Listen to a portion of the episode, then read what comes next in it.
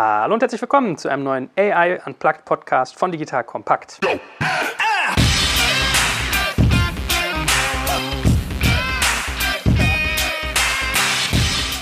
Mein Name ist Jörg Kaczmarek und jetzt hört der ein oder andere vielleicht hin und denkt so, huch, was ist denn das für ein komischer Formatname? Den kenne ich ja noch gar nicht richtig, denn das ist neu. Der gute Herr, der neben mir sitzt, der dürfte sehr, sehr aufmerksam digital kompakt hören, aber nicht neu sein, weil du warst, glaube ich, schon mindestens in zwei Folgen. Äh, einmal in unserem äh, KI-Format, das wir bisher hatten mit dem Fabian Westerheide.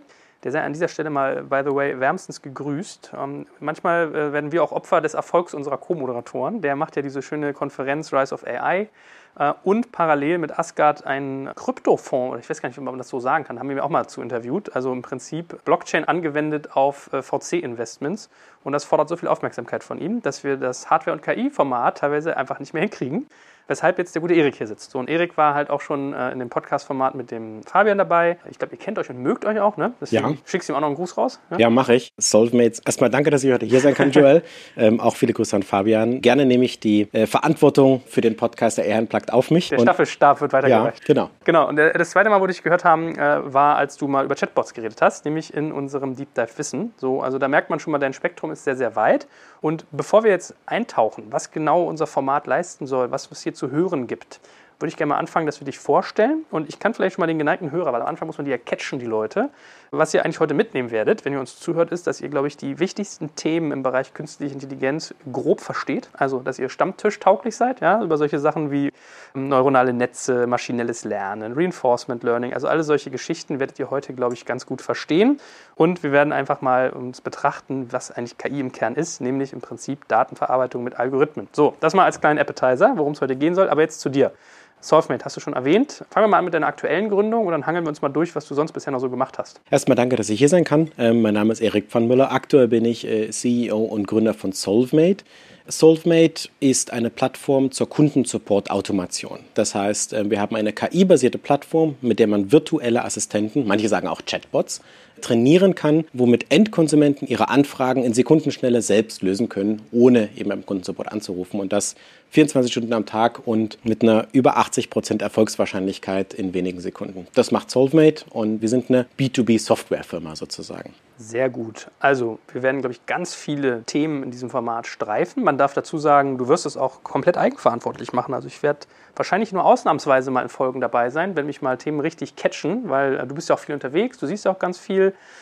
bist auf Konferenzen, triffst dich mit anderen äh, KI-Unternehmern und ähm, Chatbots. Ja, spannendes Thema. Also, vielleicht sagen wir da ein, zwei Sätze nochmal dazu, weil wir wollen natürlich nicht nur Chatbots machen im, Sinne von KI, aber es ist trotzdem ein Thema, was uns sicherlich auch intensiv beschäftigen wird, da du da große Expertise drin hast. Wie bist du denn dazu gekommen? Ich fange mal ganz vorne an. Ich sage ja, in meinem ersten Leben war ich mal Leistungssportler im Kanu.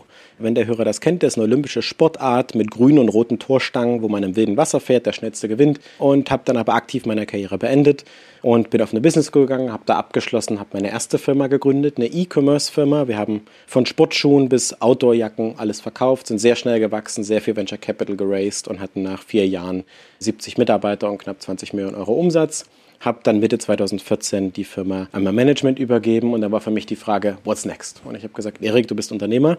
Ich bin ein sehr technisch tickender Mensch und ich habe meinen ersten Computer mit zwölf Jahren zusammengebaut. Damals auch so einen großen Tower mit einer drehenden Festplatte, nicht diese coolen, wie es heute gibt. Und ich bin sehr, sehr gut in Mathe und habe immer die besten Noten geschrieben in der Uni.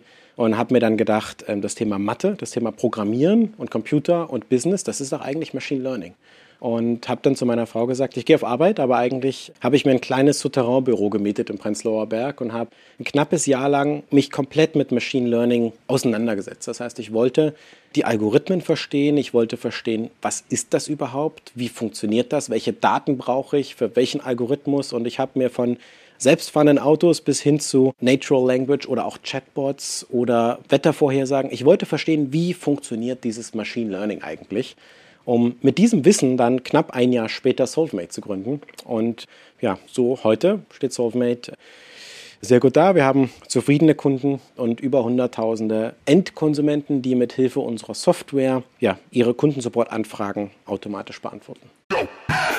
Werbung Aufgepasst! Das Jahr 2024 ist schon voll im Gange und jetzt heißt es neue B2B-Leads gewinnen. Du möchtest deine Sales Pipeline so schnell wie möglich voll haben und deshalb empfehlen wir dir an dieser Stelle unseren Partner SalesViewer. Wer nicht weiß, was SalesViewer macht, hier eine kurze Erklärung. SalesViewer entschlüsselt Unternehmen, die deine Webseite besuchen und zeigt diese in Klarnamen an. Du siehst also ganz genau, wer eure Webseite besucht und wofür sich diese potenziellen KundInnen interessieren. Und damit hast du ja wirklich ein mächtiges Werkzeug in den Händen, weil du diese Unternehmen dann zielgenau ansprechen und einfach zu neuen KundInnen machen kannst. Dein Marketing und Vertrieb werden das für die B2B-Lead-Generierung feiern, sage ich dir. Und du bist damit auch in guter Gesellschaft, denn Marktführer wie Stepstone, Jochen Schweizer, Sport5 oder Avato Systems setzen setzen bereits auf SalesViewer und generieren damit täglich neue B2B-Leads. Wie so eine Registerkasse eigentlich, wo es immer klingelt, wenn du wieder eine neue Brand identifiziert hast, die sich für dich interessiert und die du jetzt einfach pflücken kannst. Daher, wenn das für dich interessant ist, dann teste SalesViewer doch einfach mal kostenlos. Alles, was du dafür wissen möchtest, findest du unter folgender Weiterleitung: digitalkompakt.de/slash salesviewer. Und wie immer verlinke ich dir es auch auf unserer Sponsorenseite unter digitalkompakt.de/slash Sponsoren. Das war's mit dem Werbespot.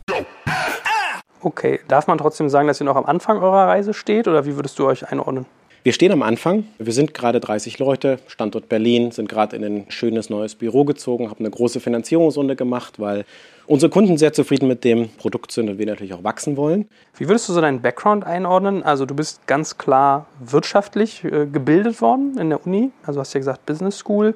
Bist du trotzdem auch jemand mit tiefem technologischen äh, Verständnis durch deine Recherche, durch die Behandlung jetzt des Themas oder wo verortest du dich da? Ich sage immer, mein Lebenslauf ist ein ganz klarer Business-Lebenslauf, aber wenn man hinter die Kulissen schaut, dann bin ich unglaublich technisch affin. Das heißt, ich wäre gern Programmierer, wenn ich nicht normaler Businessmensch wäre. Und ich habe damals unser Data Warehouse designt und ich kann so SQL-Abfragen schreiben, aber ich bin jetzt kein Full-Stack-Developer. Aber Programmieren ist eine Art Denkweise, dass man objektorientiert, logisch, strukturiert in Prozessen denkt. Und das hat auch mit ganz viel Mathematik zu tun. Und da passe ich schon sehr gut rein. Das heißt, ich habe immer die Fragen gestellt bei meinen Kollegen, warum macht ihr das so? Warum muss die API mit dieser Schnittstelle so kommunizieren? Das heißt, ich kann da schon recht technisch drüber sprechen. Okay, das äh, ist ja so mein Beweggrund gewesen, dass ich dich kennengelernt habe als jemand, wir haben uns ja jetzt schon öfters mal gesehen, der sehr strukturiert denkt und der trotzdem komplexe Zusammenhänge halt einfach übersetzen kann. Und ich glaube, da bist du eine spannende Schnittstelle für unsere Hörer, dass was Technisches genommen wird, in den Business-Kontext gerückt und trotzdem technisch verstanden. Ne? Also, dass man diese beiden Seiten so miteinander verheiratet, ein Stück weit. Das ist auch eine gute Überleitung zu unserem Thema AI Unplugged. Okay. bei AI Unplugged geht es nämlich genau darum, schwierige Themen rund um das Thema KI oder AI, Artificial Intelligence, einfach zu erklären. Und heute sozusagen geht es um die äh, Intro-Episode, wo wir über KI und AI im Generellen sprechen. Und ich kann schon vorhersagen, dass es eine Folge geben wird, KI im Auto, äh, mit einem großen Autohersteller als Gast. Äh, da freue ich mich schon drauf. Und es wird Themen für KI im E-Commerce geben. Es wird Themen geben, wo man einfach alltägliche Dinge von Image Recognition auf meinem Smartphone oder wie kriegt das Apple eigentlich hin, dass es mir meine Autokorrektur macht auf meinem Telefon, bis hin zu anderen Themen wie Personalisierung im Internet. Wir werden schwierige Dinge einfach erklären und zwar in jeder Folge themenbasiert ein Schwerpunkt. Sehr gut, sehr gut. Was war so deine Motivation, das machen zu wollen? Also jetzt mal abgesehen davon, dass man als Unternehmer da vielleicht ganz gut dasteht, dass es einem mit der Firma hilft, so als Thought Leader wahrgenommen zu werden. Was reizt dich daran, das Leuten einfach zu erklären? Ich glaube, ganz viel in der Welt ist ja Bildung und Wissen weitergeben. Und um ehrlich zu sein, äh, einen Podcast zu machen, den hoffentlich Tausende, Zehntausende, vielleicht auch mal Millionen Leute hören, das ist auch, macht Spaß. Und die Podcasts, die ich mit dir aufgenommen habe, die waren immer Spaß und mich reizt es auch, äh, das selbst mal zu machen, was Neues dazu zu lernen und auch das Wissen, das ich habe, weiterzugeben, aber auch die Experten, die Gäste, die zu uns kommen, deren Wissen rauszusaugen und an die Welt rauszugeben. Sehr gut, dann lass uns voll einsteigen. Was ist KI? Mal ganz äh, simpel begonnen. KI ist eigentlich nur künstliche Intelligenz. Und es gibt keine richtige Definition von künstlichen Intelligenz. Und der Begriff KI wird sehr inflationär benutzt. Das heißt, manchmal sage ich so salopp, KI ist alles das, was die Menschen aktuell nicht verstehen, was irgendwas mit Software zu tun hat. Eine bessere Definition meiner Meinung nach ist, ähm, was ist eigentlich maschinelles Lernen? Und maschinelles Lernen ist ein Oberbegriff für die künstliche Generierung von Wissen aus Erfahrung. Ähm, ein künstliches System lernt aus Beispielen, aus Daten und kann diese nach der Beendigung der Lernphase verallgemeinern. Das heißt, es kann zum Beispiel Dinge nicht auswendig lernen, sondern es kann Muster erkennen und dann Dinge vorhersagen. Faktisch geht es darum um Machine Learning. Und ganz kleines Beispiel, wenn jeder kennt im Excel, wenn er so ein, so Chart hat mit so Punkten und dann gibt es die Funktion Trendlinie hinzufügen. Also so eine Art Linie, die das approximiert, wie es weitergehen würde. Eine lineare Regression nennt man das als Fachbegriff. Und das ist per Definition maschinelles Lernen, denn die Maschine dreht die Gerade in die Punkte so rein, dass sie die am besten schneidet. Oder die Formel wäre, man minimiert die Summe der Quadrate des Abstands. Aber die Formeln sind egal. Die Maschine lernt etwas, nämlich den Anstieg einer Geraden. Und man kann die Art Vorhersage machen, wo Punkte liegen würden, wenn die Datenpunkte existieren würden. Wenn ich es mal als, als Laie auch nochmal für mich übersetze, meinst du eigentlich, dass KI im Sinne von maschinellem Lernen bedeutet, dass eine Maschine Inhalte entwickelt, die sie nicht per Algorithmus vorgegeben hat, oder vorgegeben bekommen hat, sondern dass sie quasi Reize, Inputs nimmt und daraus sozusagen Ableitungen selbstständig erzeugt. Genau. Klingt ganz schön verkopft. Ich, ich mach, ja, aber ich mache mal drei Beispiele, dann wird es irgendwie klar. Und wir gehen nachher noch im Detail tiefer rein. Selbstfahrende Autos, ein Thema, das über alle sprechen. Faktisch trainiert man mit ganz viel Daten, Video, Laser, Radar ein System, und die Vorhersage beim selbstfahrenden Auto ist Gasbremse rechts oder links. Weiteres Beispiel ist Bildvorhersage. Wenn Apple auf dem Telefon erkennt, wer auf einem Bild drauf ist, dann hat es vorher, dass da eine Katze oder ein Hund drauf ist. Dann hat es vorher anhand von vielen Daten gelernt, wie eine Katze und ein Hund aussieht. Und die Vorhersage ist, auf diesem Bild ist ein Hund, auf diesem Bild ist eine Katze. Und genauso ist die Vorhersage, wenn man die Autokorrektur hat beim Tippen auf dem Smartphone, dann sagt Apple vorher, ob es richtig oder falsch ist. Ist genau ein Algorithmus, der was gelernt hat und eine Vorhersage macht. Und ein weiteres Beispiel sind die Google-Suchergebnisse. Das heißt, Google lernt an dem Begriff, den man eingibt, wo man hinklickt und anhand von den Daten verbessert ist die Vorhersage, die es eigentlich macht. Und darum geht es, um anhand von Daten eine gute Vorhersage für etwas zu tun. Also Vorhersagen würden ja viele Leute jetzt wahrscheinlich gar nicht als künstliche Intelligenz einordnen, sondern da denkt man ja ganz schnell an so, ich erinnere mich noch mal an diesen Film mit Haley Joel Osment damals. Der hieß, glaube ich, sogar AI, wenn ich mich nicht täusche. Mhm. Also da hast du ja auch noch die, die Roboterkomponente gehabt. Ja. Da, da, denken ja eher Leute so an irgendwie Hell aus 2001, also eine Maschine, die denken und reden kann. Das ist ja, was man bei KI eigentlich ja. sich vorstellt und nicht jemand, der Inputs abgleicht und dann sozusagen Vorhersagen macht, wie die Inputs in Zukunft aussehen werden. Den Zahn möchte ich unseren Hörern heute ziehen, dass KI oder AI eigentlich nur die Vorhersage von Dingen ist, wo die Maschine Gesetzmäßigkeiten erkannt hat.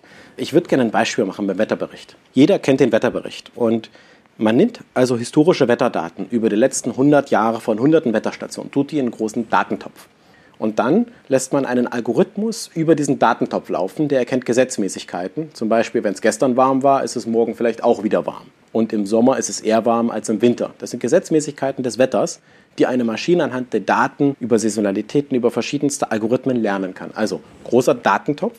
Darüber stecken wir einen Algorithmus. Der ist erstmal eine Blackbox. Wir sprechen später noch über Algorithmen.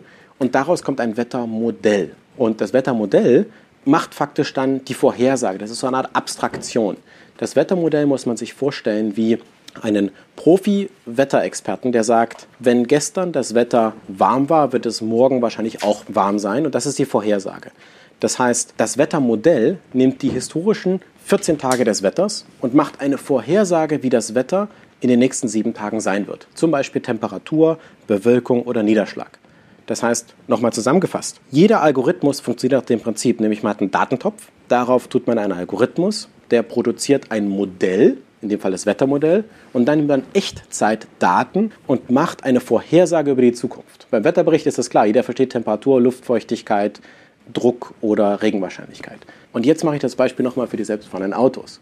Da hat man halt nicht diese einfachen Wetterdaten von historischen Wetterstationen, sondern hochkomplexe Datenstrukturen mit Millionen gefahrenen Kilometern, mit allen möglichen Sensorendaten, tut darauf ein ganz schwieriges Recurring Convolutional Neural Network oder was auch immer, einen ganz schwierigen Algorithmus. Und das Modell entscheidet 50 Mal pro Sekunde, gebe ich Gas oder bremse ich oder lenke ich rechts oder links. Und zwar anhand der aktuellen Sensorendaten. Und bei selbstfahrenden Autos ist es so schwierig, weil es so schnell geht und eine ganz komplexe Entscheidung ist. Aber so funktioniert faktisch jeder KI-Algorithmus oder Machine Learning-Algorithmus. Und die einzige Frage ist nur, welche Daten habe ich im Datentopf, welchen Algorithmus habe ich und welches Modell wird erstellt und welche Echtzeitdaten nehme ich, die das Modell benutzen, um eine Vorhersage zu machen. Gut, also haben wir schon mal ein erstes und vermutlich auch das zentrale Learning unseres Podcasts heute, dass eigentlich KI sich sehr, sehr oft um diesen, ja, ich sag mal, um diesen Aufbau dreht, dass man Daten nimmt, mit einem Algorithmus verarbeitet und dann im Prinzip ein Modell der Welt um uns herum erzeugt, das in irgendeiner Art äh, sozusagen strukturiert ist. Muss das immer so sein? Oder ich glaube, das ist vielleicht auch mal ein ganz interessanter Edge-Case. Es gab ja so diese Geschichte von diesen Google Server Farm, wo du irgendwie eine KI äh, hast drüber laufen lassen, oder das hat Google gemacht, und äh, die den, die, die Server Farm optimieren. Mhm. Und man wusste hinterher teilweise gar nicht ganz genau, warum man was tut. Also warum manche Sachen jetzt zu x Prozent Einsparung führen an Energie. Das heißt, es gab irgendwie so, weiß ich nicht, 30, 40 Punkte oder so, was an den Dingern äh, sozusagen geändert werden musste. Also wie war die Schaltung, wie viel hat man an einen Knoten gebunden, I don't know, ganz viele unterschiedliche mhm. Dinge. Und de facto hat es zu einer signifikanten Reduzierung des Stromverbrauchs geführt der Mensch wusste hinterher aber eigentlich gar nicht genau, was, was da sozusagen welchen Ausschlag gegeben hat. Das heißt, es kann sogar so weit gehen, dass uns äh, sozusagen ein Computer einen Algorithmus auf Daten anwendet und ein Modell erzeugt, das wir hinterher gar nicht mehr verstehen. Richtig. Und ja, das ist so. Nicht alle Algorithmen sind hundertprozentig verständlich, was sie tun. Ähm, darüber ist auch gerade eine große ethische Debatte über das Thema Algorithmus Blackbox und wie das Modell entsteht und was das Modell eigentlich als Entscheidungsgrundlagen hat. Aber wir wollen heute, glaube ich, nicht über Ethik von AI sprechen oder KI, sondern mehr über die Anwendung davon. Und äh, das ist eine große, wichtige Frage, ob man die Blackbox zulässt oder wie viel Transparenz eigentlich wichtig ist. Am Ende glaube ich, dass Ergebnisse wichtig sind. Und mhm. wenn die KI besser ist als der Mensch, wie du gerade gesagt hast, und anhand von vielen, vielen Daten von einer Serverfarm den Stromverbrauch reduziert, ist es eigentlich egal, wie es es tut. Der Punkt ist, der Stromverbrauch der Serverfarm ist um 30 Prozent niedriger. Was für Arten gibt es denn eigentlich von KI? Also, was du ja gerade schon so ein bisschen hast anklingen lassen, wenn es um Moral geht und irgendwie so um die Ängste der Menschen. Das ist ja eigentlich immer so, wenn ich mich nicht täusche, sind es so diese Superintelligenzen teilweise, mhm. ja. Also Terminator lässt grüßen mit irgendwie, ähm, ich glaube, Ingen hieß die Firma damals, ne? Die sozusagen Maschinen erzeugt, die irgendwie besser sind als der Mensch. Und dann stellt sich immer die Frage, äh, so wie wir Ameisen wahrnehmen, so nimmt ein Computer uns da, was passiert denn dann? So. Also was für Typen gibt es denn eigentlich in Richtung KI? Man unterscheidet drei große Typen. Die haben die englischen Begriffe äh, Artificial Narrow Intelligence, ANI, ANI, Artificial General Intelligence, AGI und Artificial Super Intelligence, ASI, auch genannt, wenn man die Abkürzung mal sieht. Ich fange mal bei der ersten bei der Narrow Intelligence, so wie das Wort Narrow auch schon sagt, eine enge Intelligenz. Das sind ganz spezielle Prozesse, wie zum Beispiel die Optimierung einer Serverfarm oder ein Chatbot, der vielleicht irgendwas besonders gut kann. Also was ganz Spezielles, wo die Maschine einfach besser ist als der Mensch. Das ist um uns herum bereits heute schon total oft. Jeder, der ein Smartphone in der Hand hat, hat eine Artificial Narrow Intelligence in der Hand, weil Apple die Fotos erkennt, weil man Nachrichten diktieren kann. Das heißt, ein Algorithmus, machen wir mal das Thema Nachrichten diktieren. Jeder diktiert WhatsApp-Nachrichten und die werden dann Speech-to-Text transkribiert. Dass diese Maschine kann das besser und schneller als Menschen, weil das ein Computer macht. Und das ist eine Artificial Narrow Intelligence, ein ganz spezieller Prozess. Artificial General Intelligence definiert man als bereichsübergreifend Dinge tun. Ich würde sagen, ein selbstfahrendes Auto, wo wir noch weit weg sind, ist schon eher so eine General Intelligence. Das ist schon etwas sehr Schwieriges. Da braucht man, das ist nicht nur eine einfache Sache, das ist ein sehr komplexer Teil, wo man auch zwischen verschiedenen Bereichen Transfer-Learning machen muss. Weil so ein selbstfahrendes Auto zu machen, muss man ganz viel verstanden haben, nicht nur einen kleinen Prozess. Und dann kommen wir sozusagen zu der Superintelligenz. Man sagt auch, die General Intelligence ist sozusagen die Qualität eines Menschen, der verschiedene Bereiche kennt. Und die Superintelligenz, davor, wovor alle Angst haben, der Terminator oder die Matrix, das ist das, wenn auf einmal die Computer so gut werden, besser als wir, aber eine Million Mal schneller rechnen können. Dann ist ein Computer ein, so gut wie eine Million Menschen zusammen. Und keiner kann sich vorstellen, was passiert, wenn man anstatt einer Million Forscher für ein Jahr arbeiten lässt, eine Superintelligenz ein Jahr wie eine Million Forscher arbeiten lässt, aber sich davon 100 Computer hinstellt was dann passiert mit dem Wissen der Welt. Deswegen haben viele Leute davor Angst. Ich selbst weiß auch gar nicht, was passiert. Ich weiß nur, dass es sehr, sehr, sehr weit weg ist. Man nennt auch diesen Begriff die Singularity oder den Moment, wo die Computer klüger werden als die Menschen. Dass es gibt verschiedene Arten, um das nochmal zusammenzufassen. Eine Narrow Intelligence, eine General Intelligence und Super Intelligence. Heutzutage spricht man in 98% der Fälle über eine Narrow Intelligence, weil es einfach nur ein Algorithmus ist, der mit maschinellem Lernen einen bestimmten Geschäftsprozess verbessert. Mhm, gut. Ani, Agi, Asi. Also Asi wurde ich auch schon mal genannt, aber da hat man, glaube ich, nicht meine Superintelligenz gemeint. Kannst du, wenn du eben in so einem Beisatz gesagt hast, du weißt, dass das ganz weit weg ist, mal vielleicht ein bisschen Einschätzung geben, weil man hat ja all die Zitate schon mal gelesen, Elon Musk, Bill Gates, Stephen Hawking, alles große Warner vor dem Thema Superintelligenz, KI, ja, was dann irgendwie passiert. Wie realistisch ist denn das? Zumal ich auch so aufgeschnappt habe, dass das menschliche Gehirn schon eigentlich sehr, sehr performant, sehr viel Rechenpower hat sozusagen und man das auch mal so ein bisschen gerne schnell kleinredet, wenn man so diese ganzen Science-Fiction-Filme im Kopf hat. Also was verleitet dich zu der Aussage, dass du sagst, du weißt, dass das noch ganz weit weg ist? Ich sehe im tagtäglichen Umgang mit Algorithmen und Mathematik, wie schwierig das ist, so ein maschinelles Lernen, eine KI zu bauen. Das ist wirklich schwierig. Nicht umsonst schaffen es die größten Autohersteller nach Jahren noch nicht, das selbstfahrende Auto zu bauen. Es ist einfach sehr, sehr, sehr schwierig. Ich bin ebenso wie, wie du gerade sagst, Elon Musk oder Stephen Hawking der Auffassung, dass die Superintelligenz kommen wird. Es ist nur eine Frage, wann. Da gibt es andere Profis, die sagen 2040, 2050, sie wird kommen. Und wenn sie kommt, ist die Frage, wie schaffen wir es, dass sie uns nicht ausrottet, sondern dass sie mit uns lebt. So wie wir, wenn wir jetzt die Übermenschen zu Ameisen sind, wir auch Ameisen einfach mal umsiedeln. So. Und diese Frage ist eine ganz existenzielle und man muss sich der Frage stellen. Und wenn man in die Zukunft schaut und weiß, etwas wird passieren, warum sollte ich warten, damit mir Gedanken darüber zu machen? Aber es werden ja Milliarden investiert in die Forschung nach, wie kann man Algorithmen kontrollieren und was ist eigentlich die Moral von AI. Und das ist wichtig und richtig. Nichtsdestoweniger ist es noch weit weg. Und man braucht davor vor allem keine Angst haben, hm. weil das bringt nichts. Ja, das wird spannend. Wenn du deine Autobauer triffst, äh, kannst du ja mal die Moralfrage machen. Ja. Da gibt es ja auch oft so, äh, soll ich bremsen, soll ich eher meinen Fahrer umbringen oder eher den äh, des anderen Fahrzeugs? Ne? Also solche Fragen sind ja da. Kleiner Exkurs dazu. Da gab es mal ein Experiment von der Stanford University vor zwei Jahren. Da habe ich selbst mitgemacht. Das war ein Online-Spiel. Und da musste man sich entscheiden, wer sterben soll in verschiedenen Szenarien. Zum Beispiel, das Auto hat Bremsversagen und soll jetzt das Auto vor den Baum fahren und der Fahrer sterben oder der Passant, der über die Straße geht. Und dann haben sie zum Beispiel gesagt, was passiert, wenn der Passant bei Rot über die Straße geht und das Auto grün hat. Das heißt, dann haben sie über diese Kombination von, jetzt gehen zwei Passanten bei Grün über die Straße, zwei Passanten bei Rot, eine Familie bei Grün, eine Familie bei Rot, fünf Hunde bei Grün.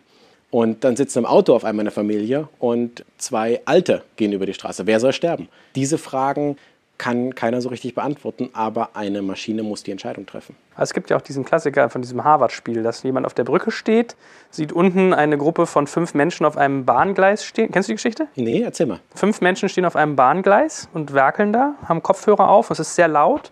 Das heißt, du kannst nicht hinschreien und sie hören dich. Und es gibt ein zweites Gleis, da ist eine Person irgendwie und arbeitet an den Gleisen und du siehst einen Zug kommen. Das heißt, du hast einen Wissensvorsprung vor dieser Gruppe und stehst jetzt vor der Entscheidung, es gibt eine Weiche an der Brücke, die du stellen mhm. könntest. Momentan fährt der Zug auf die fünf Menschen zu. Was tust du? Stellst du die Weiche um, dass nur die eine Person stirbt? Mhm. Oder machst du nichts mit der Weiche und nimmst in Kauf, dass fünf Leute sterben? Und das ist genau die Frage, die die auch bei der Universität an der Stanford University herausfinden wollten, weil Menschen treffen diese Entscheidung nicht, denn sie haben die kognitiven Fähigkeiten, nicht diese Entscheidung aktiv zu treffen beim selbstfahrenden Auto. Aber Maschinen können sie treffen, denn die berechnen 50 Mal pro Sekunde die Entscheidung, die sie treffen. Und deswegen müssen wir die Frage stellen. Menschen haben sich der Frage noch nie gestellt, weil wir stellen die nicht. Wir treffen intuitiv in Krisensituationen im Auto die Frage. Es gab da sozusagen die Antwort, äh, man solle nicht handeln. Also du, du wärst tendenziell durch dein Eingreifen hast du einen Menschen getötet, de facto. Durch dein Nicht-Eingreifen hast du aber nicht fünf Menschen getötet, sondern es war sozusagen, du hast keinen aktiven Einfluss auf den Tod dieser fünf gehabt, ne? sondern nur aktiv auf den des einen. Das ist sozusagen so dieses Spiel dort gewesen. Würde ich jetzt argumentieren, wenn man hundertmal vor der Entscheidung steht, ist es irgendwie schon besser, lieber weniger Menschen zu töten. Es ist ja weniger Leid auf der Welt. Aber wie wir schon gesprochen haben, das Thema Moral und Algorithmen ist was, was wir vielleicht später nochmal aufgreifen können. Ja, da stecken ja ganz viele Sachen drin, die man gar nicht abwägen kann. Ne? Wenn ja. das irgendwie ein Philanthrop ist und die fünf sind irgendwelche potenziellen Neonazis und gründen fünf Jahre später eine Sekte, die ganz viele Menschen tötet, ja. so. Anyway, wir, wir, schweifen ab. Kommen wir zurück zum Thema. Ähm, wir haben jetzt diese Arten besprochen von KI, also Narrow, General und Super. Ja, um es mal so grob nochmal zusammenzufassen. Du hast gesagt, maschinelles Lernen ist eigentlich Daten mit einem Algorithmus zu einem Modell verarbeiten. Jetzt können wir über Algorithmen auch noch mal ein Stück weit reden. Das heißt, es gibt ja auch von Algorithmen quasi noch mal Typen und bestimmte Arten, die man gruppieren kann. Es gibt grundsätzlich mal drei Typen von Algorithmen. Die einen sind Supervised Learning Algorithmen. Man sagt auch überwachtes Lernen. Dabei geht es darum, dass man weiß, was das Ergebnis ist. Zum Beispiel, ich bleibe mal beim Thema Bilderkennung. Ich weiß, dieses Bild ist eine Katze. Wenn ich die reale Antwort kenne, ist das Supervised Learning. Das heißt, ich weiß, was die Antwort ist für die Maschine. Wenn ich also 1000 Bilder habe und sage 500 Katzen, 500 Hunde, dann habe ich Daten für einen Supervised Learning Algorithmus. Es gibt Unsupervised Learning. Da gibt es sozusagen zum Beispiel Clustering-Algorithmen. Das heißt, ich würde sagen, ich gebe dir einfach 500 Katzen, 500 Hundebilder, aber die Maschine weiß nicht, was eine Katze, was ein Hund ist. Die muss rausfinden. Sie muss ein Cluster bilden, dass es 500 Arten eines Typus gibt, nämlich die Katze, weiß aber die Maschine nicht, ist kein Mensch und 500 andere Typen. Es ist eine Art Unsupervised Learning. Das ist, benutzt man oft vor Supervised Learning Algorithmen, um Muster zu erkennen. Und dann gibt es noch eine andere dritte Kategorie Reinforcement Learning, auf Deutsch bestärkendes Lernen. Hier baut man so eine Art Miniaturumwelten nach. Man kann sich das wie ein Computerspiel vorspielen, das, das der Algorithmus spielt. Zum Beispiel kann man Super Mario mit einem Reinforcement Learning Algorithmus machen. Das heißt, der Computer spielt Super Mario virtuell durch, hunderte Male und lernt nach jeder Iteration was dazu und fängt wieder neu an. Das heißt, er spielt in einer Art Simulation durch und lernt, dass es gut ist, bei Super Mario nach rechts zu laufen und sich die Münzen zu holen. Und das lernt er aber auch. Aber er lernt das, indem er sich selbst simuliert. Reinforcement Learning ist da der Begriff. Und das eigentlich Interessante ist jetzt, es gibt da drei Begriffe: Supervised, Unsupervised und Reinforcement Learning. Und dann gibt es ja noch das Thema Deep Learning oder neuronale Netzwerke. Und man muss verstehen, dass neuronale Netzwerke ein Typus von Supervised Learning Algorithmen sind. Und zwar gibt es bei Supervised Learning verschiedene Algorithmentypen. Da gibt es Support-Vektor-Maschinen, die sind jetzt nicht so bekannt. Da gibt es ähm, Bayesische Netze oder Bayesian Networks. Da gibt es Decision Tree-Algorithmen. Und da gibt es auch zum Beispiel neuronale Netzwerke. Das heißt, neuronale Netzwerke sind eine Gruppe von Algorithmen, die man im Supervised Learning benutzt. Und das ist jetzt ein Riesenhype. Warum ist das so toll, diese neuronale Netzwerke? Weil man durch die Rechenkraft der Computer riesengroße Datenmengen mit neuronalen Netzen verarbeiten kann. Und deswegen ist es so ein großer Hype, dass seit ein paar Jahren das Thema aufgekommen ist, weil man neue Probleme lösen kann, die man vor zehn Jahren auch nicht lösen konnte, weil die Computer schneller geworden sind. Bevor wir das vertiefen, können wir vielleicht noch mal ein bisschen äh, noch mal weiter auseinanderpflücken. Also, äh, ich habe lustigerweise in Israel mal ein Beispiel für Unsupervised Learning kennengelernt. Da waren wir an so einer Uni, ähm, die natürlich mal ganz viel fürs Militär machen und die haben im Prinzip Roboter gebaut für Transport von Militärgepäck.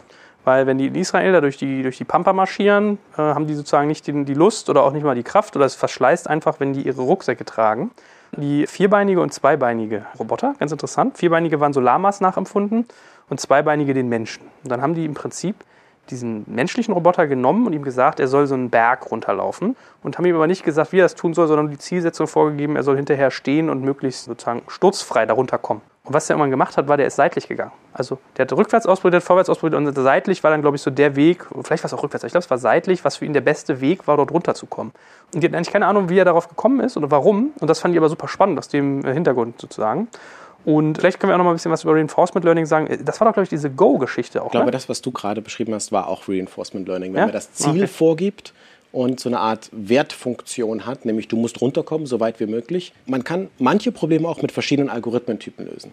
Ich mache mal ein Beispiel für Unsupervised Learning. Man hat eine Stadt und gibt der sozusagen die Immobilienpreise und die Häuser und man muss jetzt verschiedene Cluster finden von äh, so eine Art Kieze rausfinden, die zusammenclustern. Das heißt, dann muss der Algorithmus Zusammenhänge erkennen von ähnliche Leute wohnen in ähnlichen Gebieten und die sind nicht eben durch Straßen getrennt, sondern was ist das beste Cluster innerhalb einer Stadt. Oder man versucht innerhalb von Daten aus dem Weltraum besondere Anomalien zu finden. Das heißt, irgendwas rauszufinden, wo man gar nicht weiß, was es ist. Man will nur erstmal eine Anomalie finden, etwas Besonderes finden. Das ist Unsupervised Learning. Ah, okay, siehst du, dann habe ich mich vielleicht sogar doch geirrt. Ich hätte mich gedacht, dass bei diesem Reinforcement Learning habe ich gleich so an dieses Go gedacht. Da hatten sie doch mal äh, eine Maschine. Mhm. Ja. Mhm. Und ich glaube, Fabian Westseid hatte mal in einem unserer Podcasts von Tetris erzählt, dass sie eine Maschine Tetris haben spielen lassen. Und die hat dann unfassbar viele äh, Punkte gemacht, weil es einen Glitch gefunden hat in der Programmierung, hat den ausgenutzt und hat ich geschummelt. Also, das sind sozusagen mal Mhm. Ja. ein paar Beispiele. Das eigentlich Interessante ist, dass sozusagen aber eigentlich Unsupervised Learning mehr in der Forschung und in Grundlagenforschung benutzt wird. Und das Thema Supervised Learning eigentlich fast immer, wenn man über KI spricht, benutzt wird. Denn Supervised, nochmal zum Mitschreiben, heißt, ich kenne die Realwelt. Beispielsweise E-Mail-Spam ist ja, E-Mail-Spam-Filter ist auch ein Algorithmus. Und man weiß, diese E-Mail ist entweder Spam oder sie ist Ham. Also sie ist gut, Spam oder Ham. Und wenn ich das weiß, oder auf einem Bild Katze oder Mensch. Oder beim selbstfahrenden Auto gibt einen Unfall, gibt keinen Unfall, ist es richtig oder falsch, dann habe ich einen grundsätzlichen Supervised Learning Ansatz. Und dann ist nur die Frage, mein Datenschatz, welcher Algorithmus kann diesen Datenschatz zum besten Modell machen? Und was man macht, ist, man nimmt verschiedene Algorithmentypen und es ist nicht immer klar, dass neuronale Netzwerke die beste Vorhersage tun, sondern wenn man wissenschaftliche Paper dazu liest, da gibt es verschiedene Datensätze, die für die Wissenschaft aufbearbeitet sind. Zum Beispiel einen ganz bekannten zur Image Recognition, also wo man erkennt, was auf Bildern ist. Und es ist so, dass verschiedene Algorithmentypen, zum Beispiel eine Support-Vektor-Maschine, manchmal besser ist als ein neuronales Netzwerk. oder ein bayesisches Netz besser ist als eine Support-Vektor-Maschine oder ein neuronales Netz. Und auch unter neuronalen Netzen gibt es wiederum Subtypen.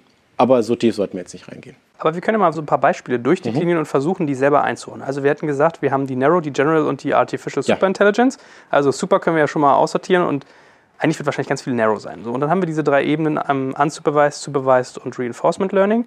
Wenn ich jetzt zum Beispiel irgendwie ein Tumblr bin, habe mich gerade entschlossen, ich will jetzt Porn von meiner Seite vertreiben. Also haben die ja gesagt, wir wollen uns irgendwie auf wertigen Content äh, konzentrieren, wir wollen sowas nicht mehr. Und jetzt hast du eine Maschine, die quasi den Auftrag hat, guck dir alle Bilder an, die in unseren Tumblr-Blocks sind und wenn das irgendwie mit Nackedeiß zu tun hat, dann macht da irgendwie Sensor drüber oder sagt halt, das ist Adult Content, das wollen wir hier nicht und verlinkt mhm. auf eine Erklärung.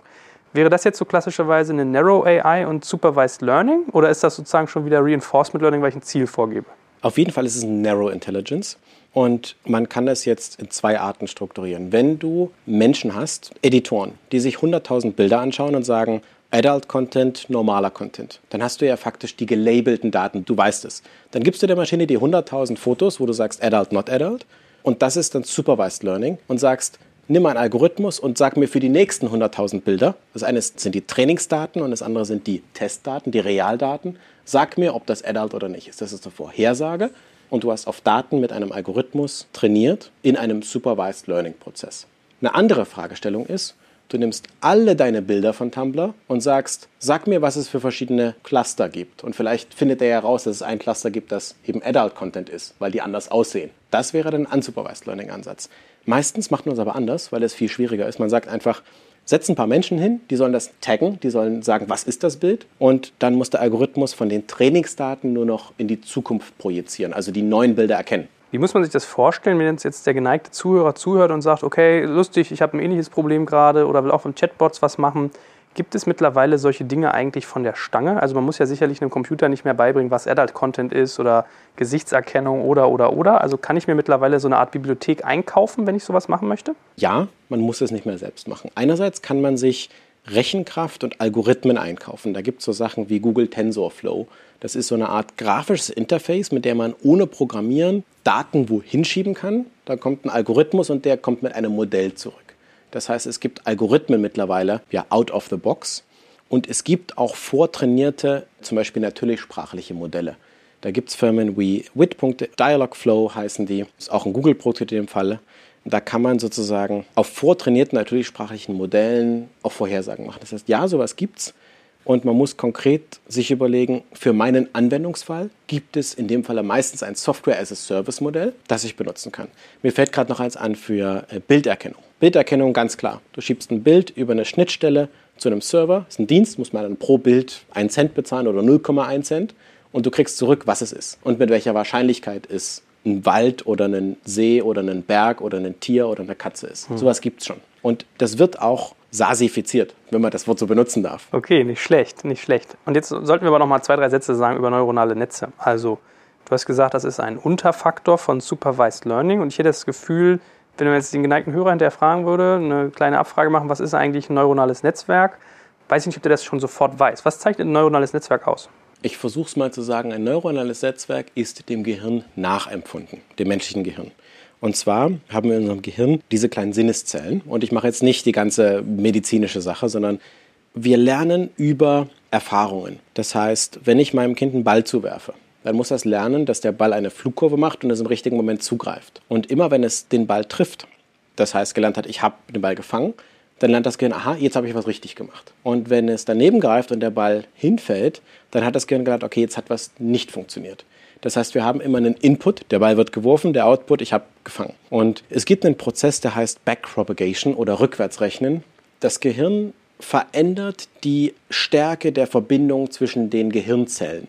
Und über diese Veränderung lernt das Gehirn langsam dazu. Und dieses langsame Lernen, immer weiter Lernen mit mehr und mehr Übung, das machen faktisch neuronale Netzwerke. Und das ist einfach nur eine Art von Algorithmus, wie er sich verändert. Und das Besondere ist, dass man halt mit diesen Algorithmen, dass man die größer machen kann und viele dieser Sinneszellen, so nenne ich sie mal, äh, einbauen kann in verschiedenen Ebenen. Man kann mehrere neuronale Netzwerke miteinander kombinieren, wie unser Gehirn das auch hat, hat verschiedene Gehirnlappen.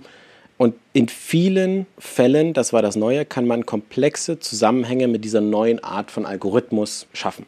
Ohne neuronale Netzwerke würde es keine Image Recognition geben, würde es keine selbstfahrenden Autos geben und auch nicht dahin kommen, weil die besser komplexe Zusammenhänge erkennen können, wenn man viele Input-Faktoren hat. Mhm. Also diese Schichtung ist ja so ein Element, was ganz oft kommt, äh, wenn es um neuronale Netze geht. Also dass man hintereinander gestaffelt quasi, deswegen sagt es heißt auch Netze. Ne? Also der Pluralfaktor ist ja anscheinend zentral, wie ich es verstanden habe. Jetzt können wir abschließend auch uns mal der Frage widmen und wahrscheinlich steckt ein Teil der Antwort da drin, warum eigentlich künstliche Intelligenz so ein, so ein Hype-Cycle durchläuft. Also warum ist das seit gefühlt ein paar Jahren so gehypt, dass wenn man das auf seine Folie mit draufgeschrieben hat, wenn man irgendwie mit größerer Wahrscheinlichkeit ein VC-Investment kriegt, als wenn man es weglässt.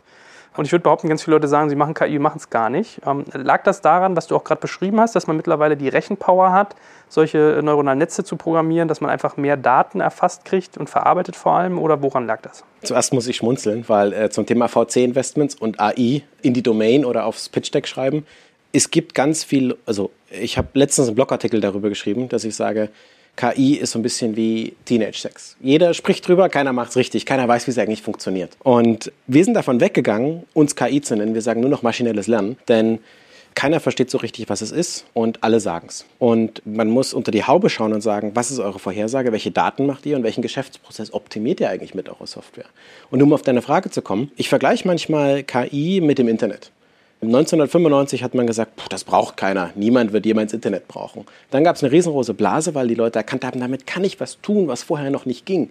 Und jetzt, 2019, ist das Internet ubiquitär verfügbar und ohne Internet würde nichts mehr passieren. Man hört den Podcast gerade über das Internet. Wir sind im Machine Learning auch in dem Hype-Cycle. Ich weiß nicht, ob die Blase schon geplatzt ist, aber es gibt viele Leute, die sagen, wie du sagst, man schreibt es aufs Pitch-Deck, viele reden drüber, aber es steckt nicht viel dahinter. Und es gibt da diesen Gartner Hype Cycle, wo man sozusagen diesen Innovation Trigger hat, den Peak of Inflated Expectations. Also alle erwarten was und keiner liefert es. Danach kommt diese Through of Delusionment, wo man sozusagen, wo die Erwartungen nicht erfüllt werden. Habe ich auch schon zum Thema Chatbots gesehen. Chatbots 2016. Mark Zuckerberg sagt, you want to message a business the way you want to message a friend.